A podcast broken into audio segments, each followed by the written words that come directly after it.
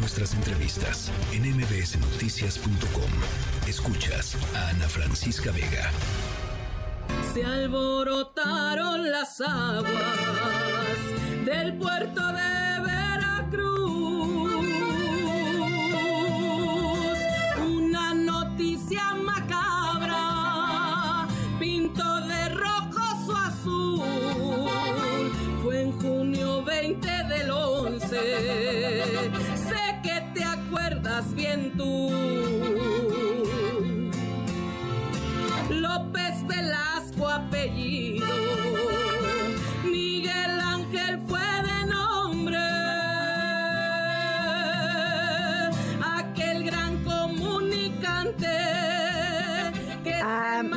Lo asesinaron por ejercer una de las profesiones más peligrosas, el periodismo. El mismo final tuvo Gustavo Sánchez Cabrera y Regina La Chaparrita, tres historias que representan a cientos de casos de periodistas mexicanos. Los tres protagonizan cortometrajes que son parte de la campaña Historias que sobreviven, impulsada por Propuesta Cívica. Es una organización mexicana que lucha por la defensa de los derechos humanos y la libertad de expresión. De hecho, en la página así se llama historiasqueviven.mx, se señala que México es el país número uno de asesinatos a periodistas en el mundo. Tan solo el año pasado se han asesinado ocho periodistas y desaparecido a uno, contrario a la creencia común. Detrás de los agresores contra los periodistas no solo se encuentra el crimen organizado, de hecho la mayoría de estos crímenes son perpetrados por servidores públicos. Así está en esta página de historias sonora, de historias que sobreviven. Y para platicar sobre esto, le aprecio muchísimo a Yasmín López Solana, hija de Milo Vela. ¿Cómo estás, Yasmín? Bienvenida. Buenas noches, Itlali. Muy bien, gracias. Pues Primero te mando un sí. abrazo. Yo sé que pasó mucho tiempo, pero siempre es difícil para ti hablar sobre esto y a pesar de que están haciendo pues este proyecto eh, interesante para alzar la voz sobre lo que está sucediendo, pues siempre a nivel personal es duro, ¿no, Yasmín? sí, claro. eh, recordar sin llegar a la victimización, la eh, revictimización, eh, historias que sobreviven punto MX, trata de tres historias. Eh, es un- una trilogía, como lo acabas de comentar. Mi novela es el último, pero pasó antes eh, de Tavo, la historia de Tavo y la historia de Regina. Sí, y ¿por qué no nos cuentas un poquito eh, cómo, de qué va, cómo, cómo lo, lo organizaron esta, este proyecto impulsado por Propuesta Cívica? Bueno, Propuesta Cívica lanzó esta campaña de historias que sobreviven, una trilogía de, de tres cortometrajes, donde la primera fue de Regina Martínez, segunda de Tavo y cerrando mi novela. Eh, esta campaña se da, se da para dar visualización y, de- y sensibilizar a la sociedad porque los asesinatos y, y, criminaliza- y criminalización y una campaña de desprestigio, desprestigio que se sigue dando a los reporteros, a los comunicadores y, al- y estas personas, estos reporteros ya no están vivos para poderse defender de, de las campañas que han tenido sobre sus personas. Las familias, no solamente se tratan de ellos tres, es, en- al menos en Veracruz son 30, y- una treintena de periodistas asesinados desde el 2002, Ujú. desaparecidos seis comunicadores y es una un tema muy delicado donde han pasado eh, gobernadores, donde han pasado eh, personas que están en la fiscalía, fi- nueve fiscales aproximadamente, y no han dado ningún resultado, la mayoría del- de los casos, en el 90%.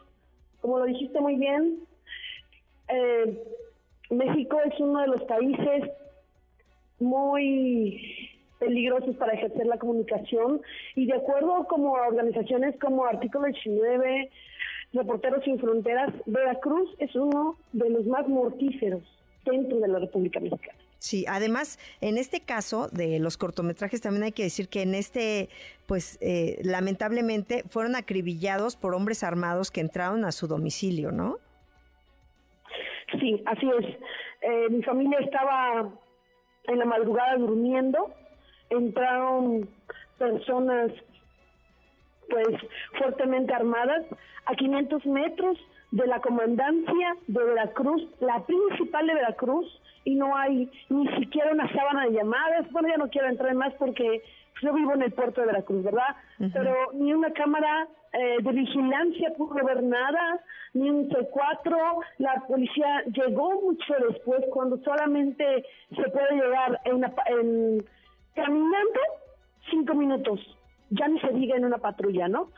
Eh, es, es muy desafortunado ver cómo, en el caso de mi familia, no ha habido, no, no veo yo, no, no veo yo que llegue a haber una buena investigación del, del crimen de mi, pues, homicidio de mi Misael, Miguel y Agustina, porque tiene, tenían nombres. Y para la, y para la policía, para la fiscalía, para el gobierno, fue más importante la vida personal que el trabajo periodístico, no solamente de Miguel, sino también de Regina, de Jacinto Flores, de Guillermo Luna, de Uge, de Esteban, de Iracema, de Yolanda, de Tamayo, de Mariolena, de Moisés, y eso es solamente parte de, lo, de los nombres que te acabo de dar, de los periodistas que han asesinado en el Estado. Al igual que el señor Landa es uno, un periodista que hace 13 años, 11 años más o menos, eh, fue desaparecido. Y es una historia bien triste la de los desaparecidos, porque no están vivos, no están muertos, simplemente no están, ¿no?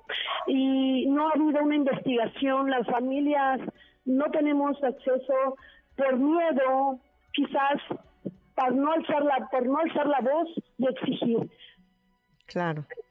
Porque sí, como dices, atrás eh, son personas, no son números, eh, no es el conteo, son personas, sueños, familias, son o sea, padres, madres, hermanos y, lamentablemente pues la autoridad no ha hecho nada. En el caso de, de tu papá, pues eh, desde el 2011 no tienen ni siquiera el culpable. No, no hay ni un culpable un levantamiento de cuerpos, de los cuerpos que dejó mucho que desear, donde aparte de todo el, homicidio que hubo, del multihomicidio que hubo aquí en casa, tuvimos que recoger piezas dentales, balas, charcos de sangre, la propia familia, perdón, la propia familia tuvimos que hacer. Y empezar a visualizar, empezar a hablarlo, creo que es empezar a exigir justicia, no solamente para Milo, no solamente para los periodistas, sino para todos los mexicanos, pero no solamente para los que ya fallecieron, sino como lo acaba de decir usted, para las familias que se quedaron, los, las cabezas, eh, los padres de familia, las madres de familia, María Elena, un caso que ha dejado en la orfandad a dos personas, a, un niño y, y, una joven, ¿no? Y así podemos decir los, en tantos casos y con nombres y que han eh, eh, el caso de María es uno de los más recientes, hace 3, 4 años, pero hay casos de 13 años, ahí está el de el periodista Alguín, ahí está el, el de Roberto Marcos, o sea, todos, hay nombres, no somos no son cifras, y hay familias que han salido y muchas se han quedado en el anonimato para poder sobrevivir. Claro. Y, la gente que quiera apoyarlos o que quiera, pues, eh, apoyarlos en, repetir lo que ustedes quieren que se visibilice, que es precisamente la problemática que viven y pues eh, la investigación no concluida o, ni siquiera llevada a cabo con pulcritud de los asesinatos de periodistas. ¿Cómo pueden eh, ver esta historia, eh, cómo pueden seguirlos, cómo pueden ayudarlos, Yasmín. Bueno, Propuesta Cívica, una organización que hizo parte de, eh, eh, de, este, de esta trilogía, tiene la página que se llama historias que sobreviven.mx. Ahí en esta página pueden ustedes ver acciones en favor de la libertad de expresión. Y pues en materia, van a ver en qué, qué están haciendo en materia criminal, protección legislativa y laboral. Muy interesante esa página. Eh, y pues los invito a que puedan entrar a ver historias que sobreviven.mx.